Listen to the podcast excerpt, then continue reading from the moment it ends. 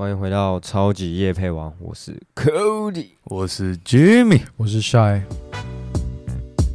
这是由三个男子组成的节目，每集都会选一样感兴趣的东西来分享给大家，即所谓夜配即生活，生活即夜配。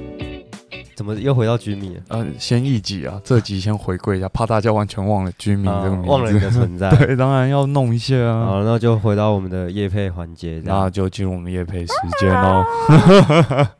好像这一集夜配啊，我刚好在最近在 YouTube 上面看到一个 TED 的演讲，我想说这一集我就透过这个 TED 的演讲，你平常要看 TED 的演讲，忘记我是谁了吗？啊，我是贾文就是看了之后人生鸡汤一下，的对，啊，人生鸡汤。好，吧？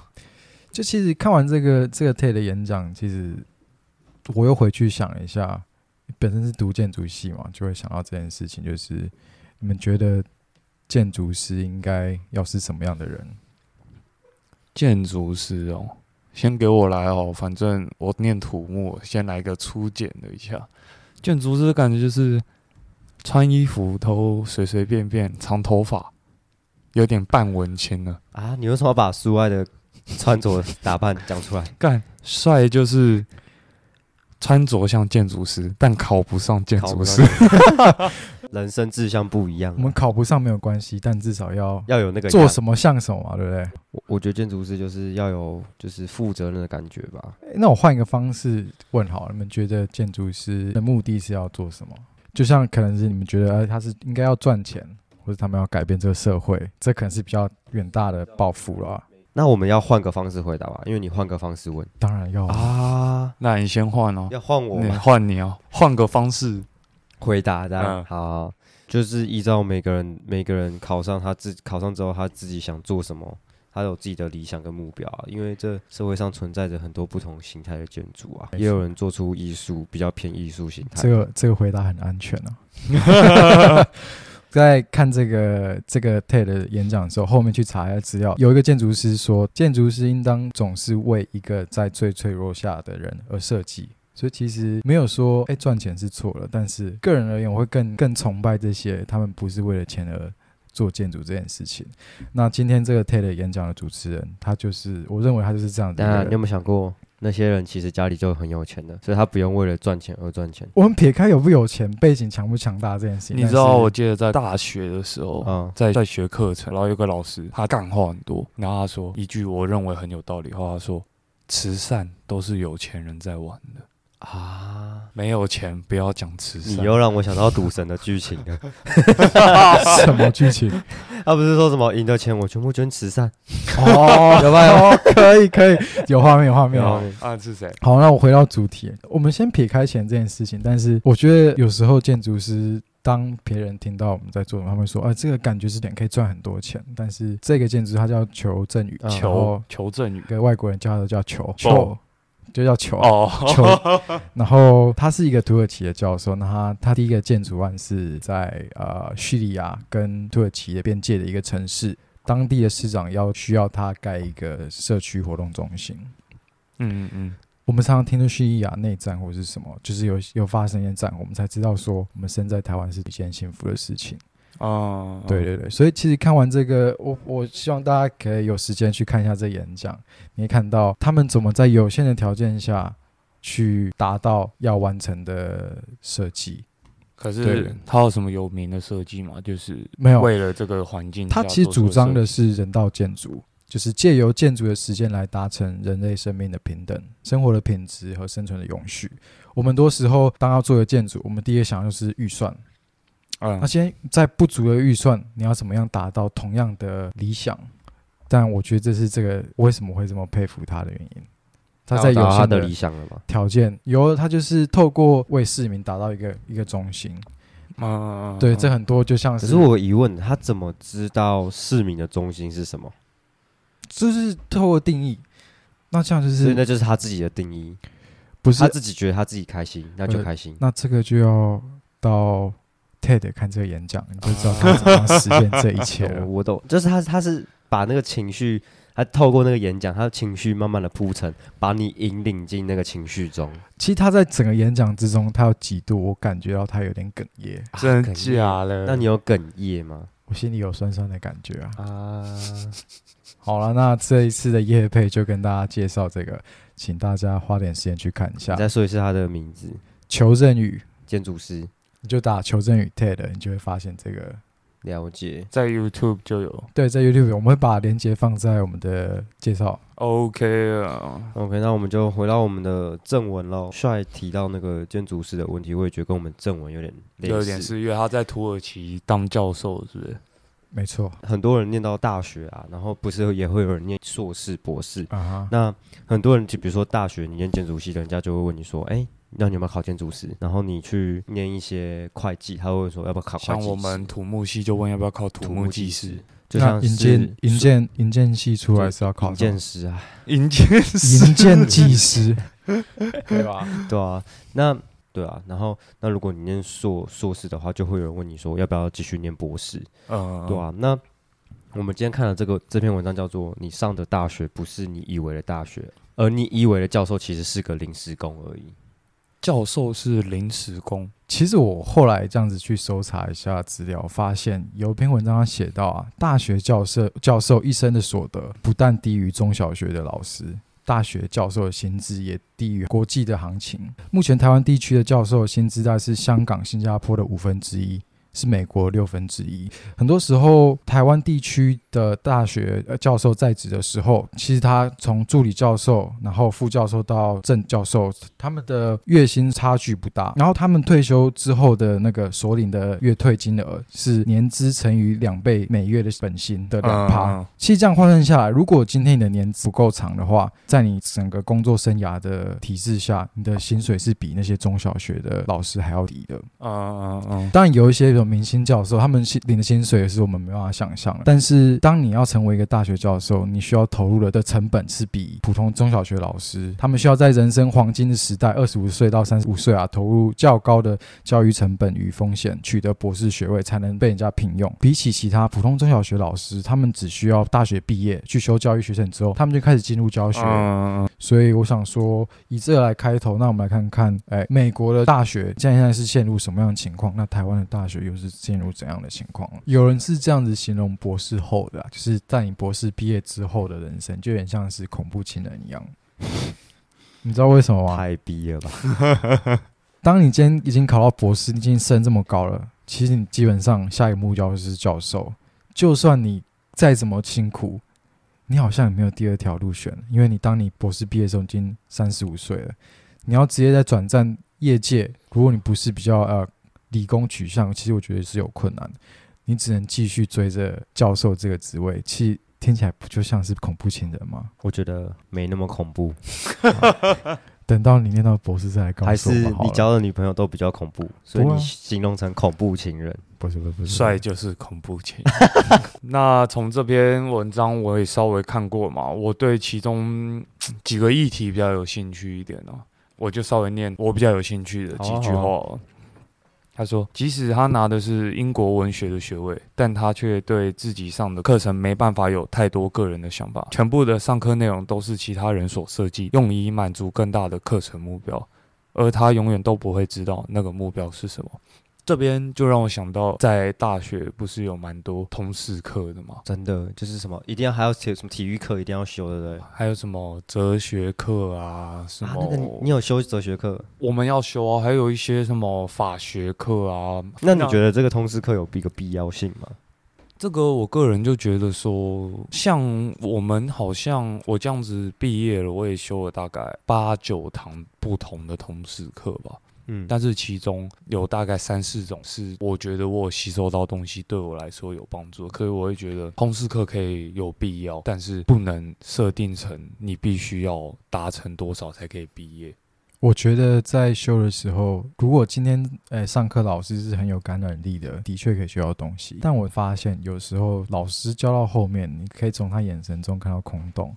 他上课是盯着后面的墙壁在跟大家讲课，我不知道你们有没有发现这件事情。有些老师真的是这样子，因为下下面学生也都没有在理他们，觉得说他是通识课就随便上一下，不是这么重要的东西。所以我觉得这是两个是双面刃啊，学生也是其中一个环节，不单纯是教授。双面刃是什么意思去查字典啊。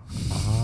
那你觉得通识课必要呢？他就变选修就好，不要说什么一定要凑学分什么，对啊，要要修人自己去修，不都大学生的嘛？可是好像现在大学好像蛮多蛮多都是什么毕业门槛一定要过什么的，哦、大家都很去弄赶啊。通识课变得是很热门，大家都要去抢，而且那种很好过的老师，大家抢的更凶。嗯，对啊，讨论到这边，我就想到高中老师对每个人讲的一句话：考上大学的时候就任由你玩四年啊，他们都说那个 university 的笑话。任由你玩四年。嗯，那你觉得大学有玩到吗？我之前在跟你们念一起的时候，嗯我觉得玩蛮多的，玩蛮凶的，真的是玩蛮凶的，University 真的是玩一学期就觉得玩四年。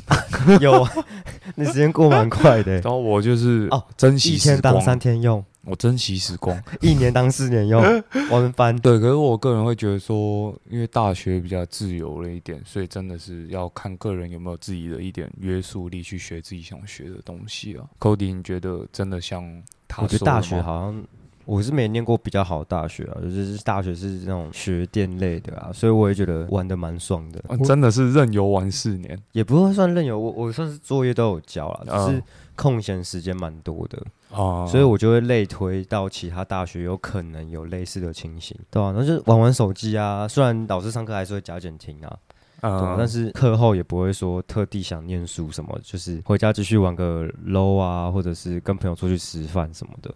嗯可我觉得在大哎在高中的时候，大家其实对老实说对自己要未来要做什么，其实是没有太多的想法。有时候就是，比如说我们是职校体系上来，我们就觉得我们既然都念建筑科，那当然是念建筑系啊。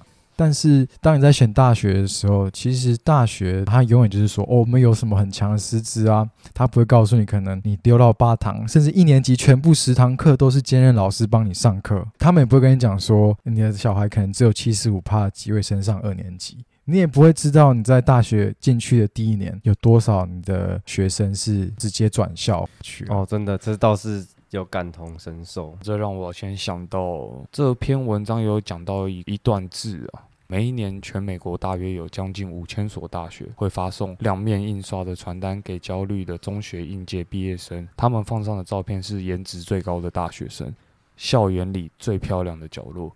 有些大学经验永远不会放进招生资料中。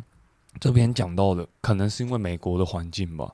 可是，假如用在台湾的话，其实台湾处处可见到，不管是榜单的那个对榜单啊，或者是甚至找工作也会这样子啊。看到这两字，我觉得身在台湾大家应该也蛮有感觉的，因为我看完我就直接哇，国三、高三的回忆涌上心。我反而是会想到我走在路上经过补习班，它周遭全部都会贴榜单相关的，哦，对啊，然后还会最近十年还会有那个大电视墙，然后他就开始秀什么哦，什么，比如说建中谁谁谁考上了什么台大什么电机系，其实有时候你在高中的那个校墙上，你会看到他们会有很长的红布条钉在墙上说，我们本校某某某考上国立台湾大学医学系之类的东西，他们觉得你像某方面是在炫耀这些事情了。嗯强调他们学校师资很优吧？那下一段我是有一个小故事，高三的时候也是要准备考试嘛，所以就比较补习啊，一直在写题目这样子。那我爸有认识一个某某明星高中的老师，嗯，那他其实平常有师资在教，就是算家教，就师节家教这对，样。师阶家教数学跟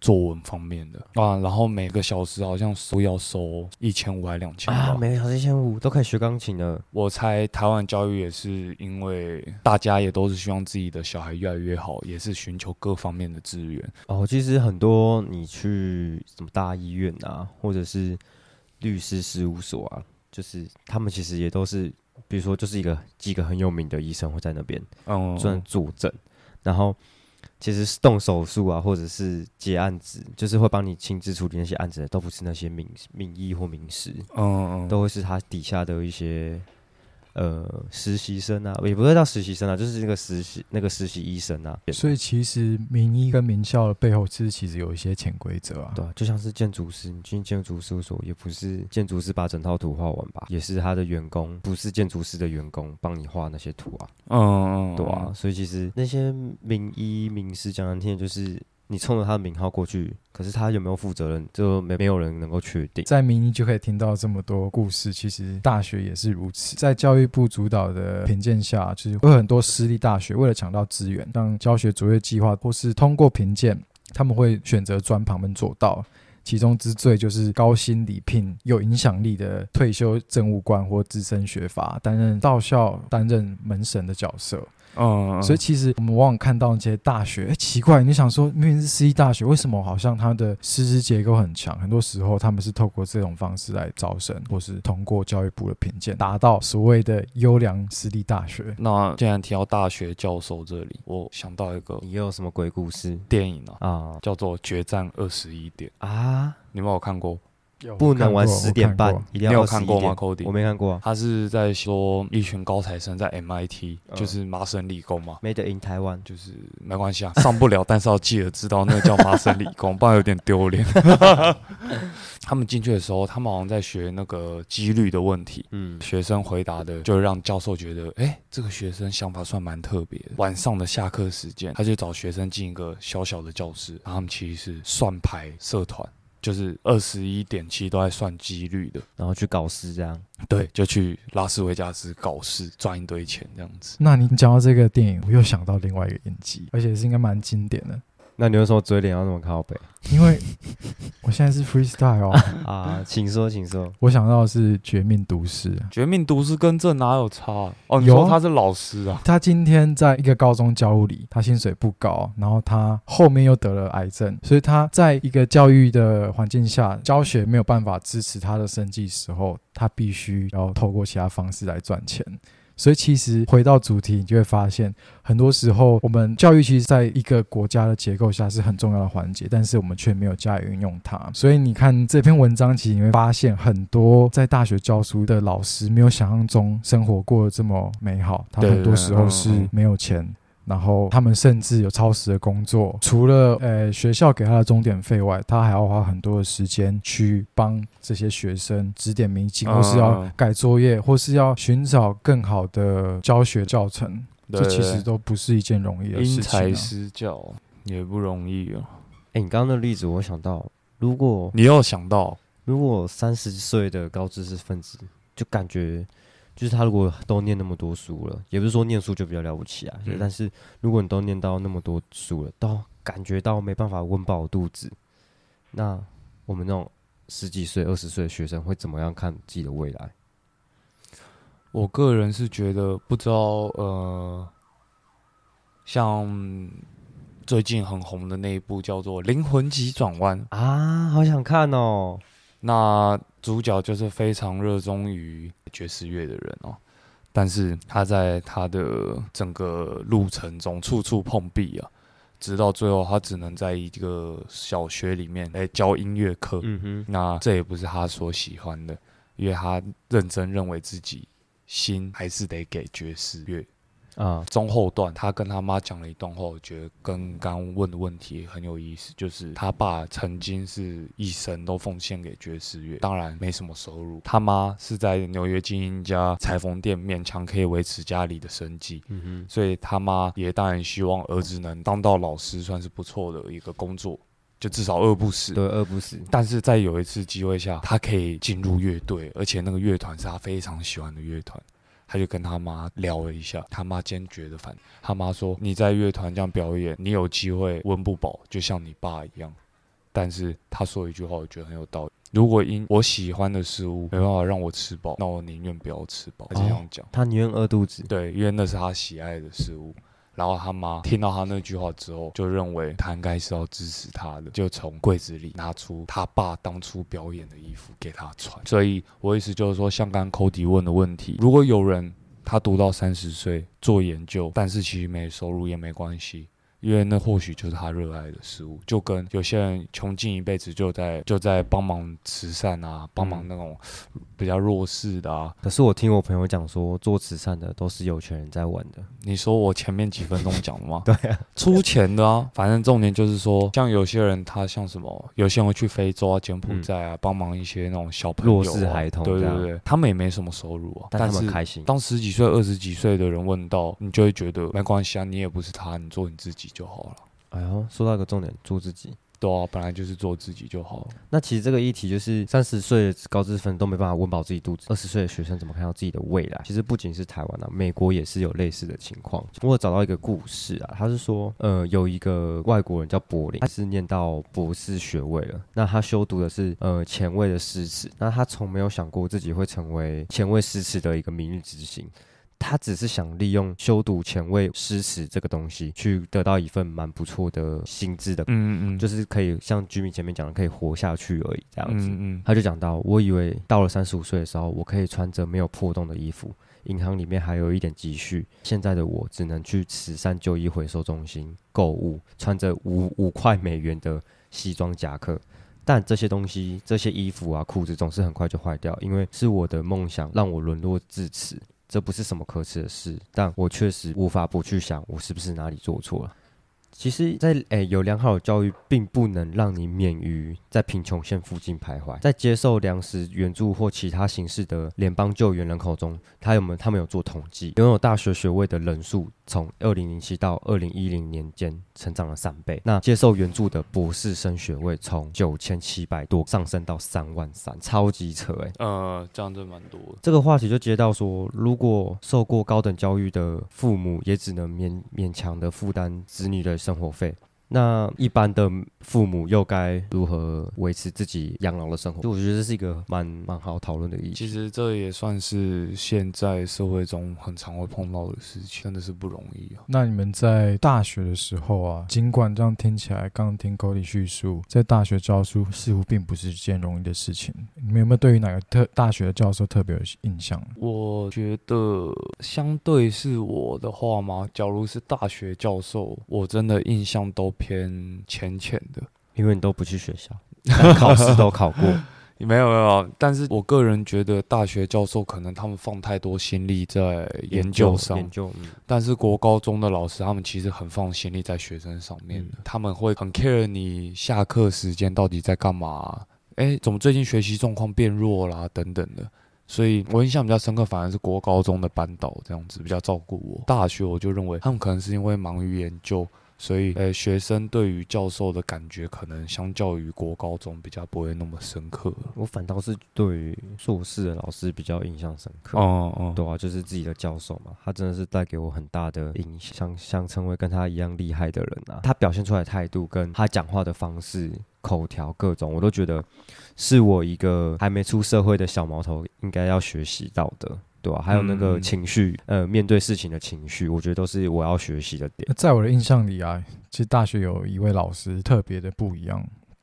我还记得刚开始在新生训练的那一天，他在大家面前嘛，他就说了：“不要感到气馁，你们上了一间私立的大学，别放弃这些学习的机会。只要你们不放弃，我也不会放弃你们。”转眼间，我四年也读完了。我最近刚好在工作一年之后，有幸跟他在吃到饭，发现老师的白头发似乎多了一些，眼神中也散发着一些疲惫。吃着吃着，我就好奇问他说：“你为什么会想来教书？”那他想了想，他跟我说：“我在求学的经历里，在我人生迷惘的阶段，我是在这间学校找到自己的答案。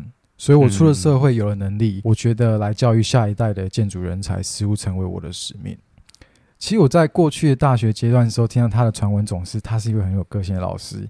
有的学生说他上课内容比起其他老师多了一些灵魂，但也有听到有些学生说，有些人痛恨到要砸他的车来报复，这么扯，真的。啊所以其实他是一个，我觉得是一个蛮有争议性的老师。但撇开这些来讲，大家传的最广其实是他跟系上的老师不太合。过去他一直担当是我们大四毕业设计的总召集教师，负责奠定整个大四的呃设计大纲啊。但是因为与系上相处不融洽，现在的他只剩夜间部的课程可以上。哦，真的假的？这么扯？没错，就是他那时候不知道，他是用一种自豪的态度跟我讲说。你知道我的研究室是离系办最远的一间，因为他发现很多时候在他刚进这间大学的前几年，他提出很多新的想法，但是当他往后面一看，没有任何一位老师愿意支持他。嗯，那我就问他说：“为什么你不要当系主任去尝试改变这些事情？”他说：“我当系主任还得了？当我这样子做的时候，没有一个人支持我的计划，那我整个人就被孤立了。”哦，然后，其实，在在我们吃饭吃到中后段的时候，老师就是越讲越起劲，我甚至听到他说了一句话：“我希望我死后刻在墓碑上的名字是建筑师，而不是老师。”现在的我对于身为教师的自己感到羞耻。啊，好重哦。有时候看到来补修设计课的学生啊，一整个学期都没有出现过一次，还要求他让他通过，不然就是有另外一种学生是他们家可能是建商，最后拼图的时候，他是拿他们建设的交那个销售模型。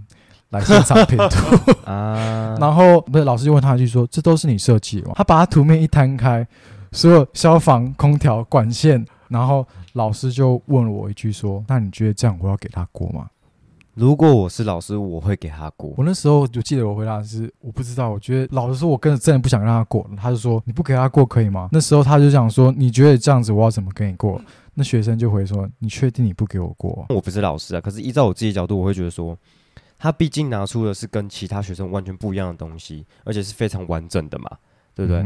那或许那不是他完全有操作的作品，他或许是参与其中的某一块，可能土地开发，或者是你懂我意思吗？因为一栋建筑物，你不可能，我举一个，就像我前面讲的，建筑师事务所，他建筑师他不是自己把整个图从零到有，他自己画出来，你懂我意思吗？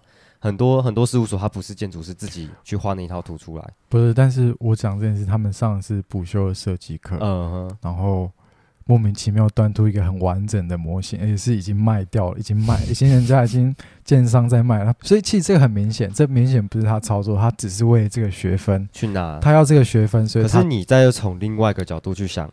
他去有本事拿到这个东西，他是也要花精力啊。没有，那是他爸开的这个公司。他有本事拿出来啊。可是，那你有本事拿出这么一一套完整的，这么我没有本事啊。所以，这回到我们的主题，就是你刚刚的问题是会不会让我们。我会不会让他过啊？对了，对啊，我会让他过啦。我个人是觉得我会让他过，但是分数不高啦。就是他也不 care 分数，他只是要补修分数都是六十啊。没有他只要毕业证书而已。对啊，他这样做就是不要分数的意思啊。可是这个就总归一句，中国说很久的话，就是师傅领进门，修行看个人了。对啊，对啦，所以他讲到这边，我其实可以理解为什么他会对于自己是是一个教师感到羞耻。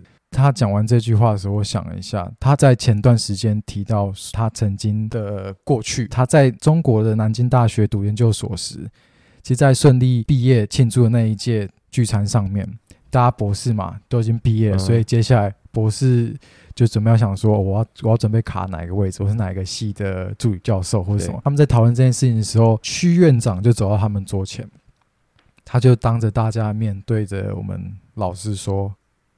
你的论文在谈论的是足足领先了我们中国二十年，你来我们学校教书吧。他先是一愣，下意识看了一下周遭同学，发现大家都是用一种惊恐眼神看着他。哦，因为他们已经基本上有内定说谁是哪个位置。那今天我们老师被插进去之后，那谁会被挤出来？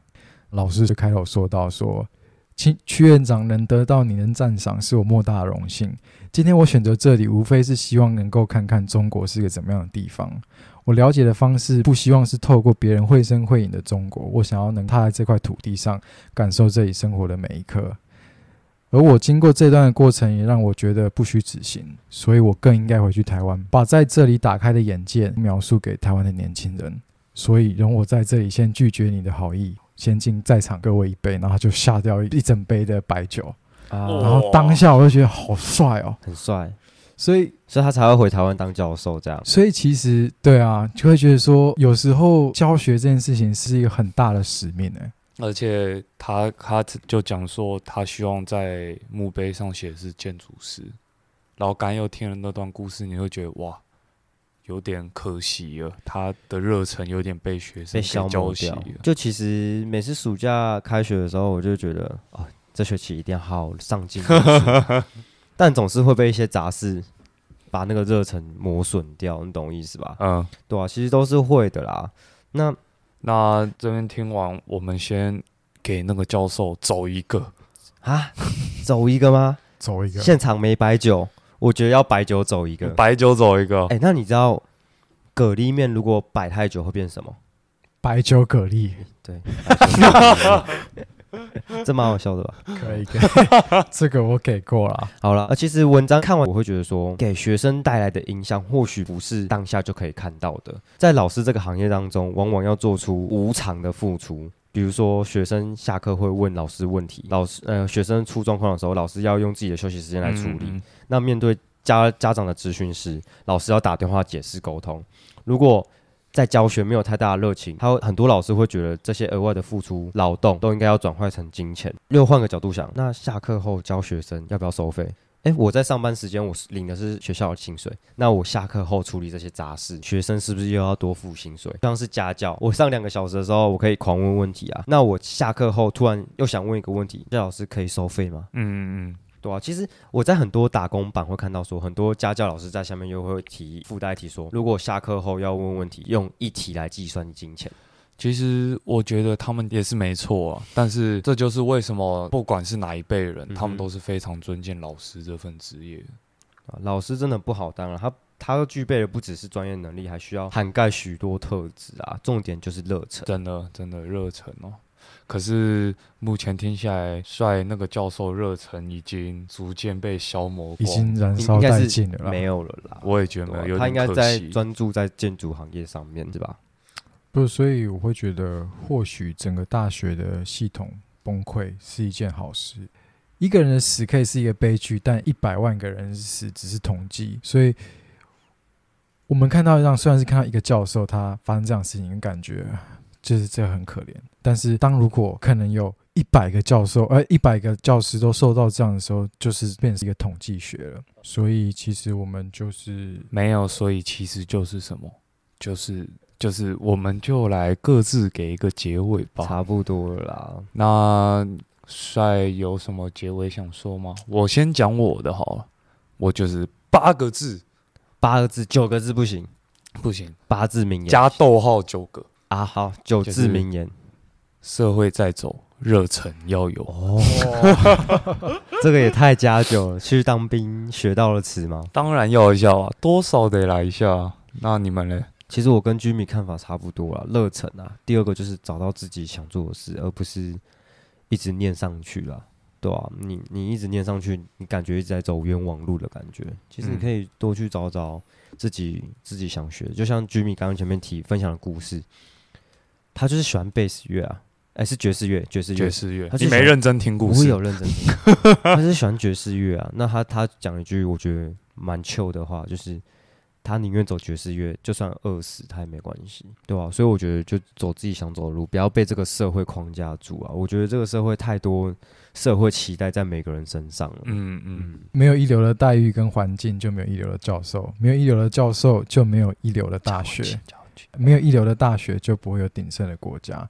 所以我觉得，在教育这个从大学的待遇环境，我们都需要好好去思考一下，怎么样可以让这个体制能够变得更好。你是是忘记我是一流的帅？感谢你收听今天的超级夜配王，我是帅。我是 Cody，我是 Jimmy，那就下集再会哦。好了，很久没说要吃什么，该吃一点东不行。啊，每天上一集也是讲这句话。上一集有有啊，你自己仔细听那个音乐。有不要吵，不要吵，不要。肯德基就这样。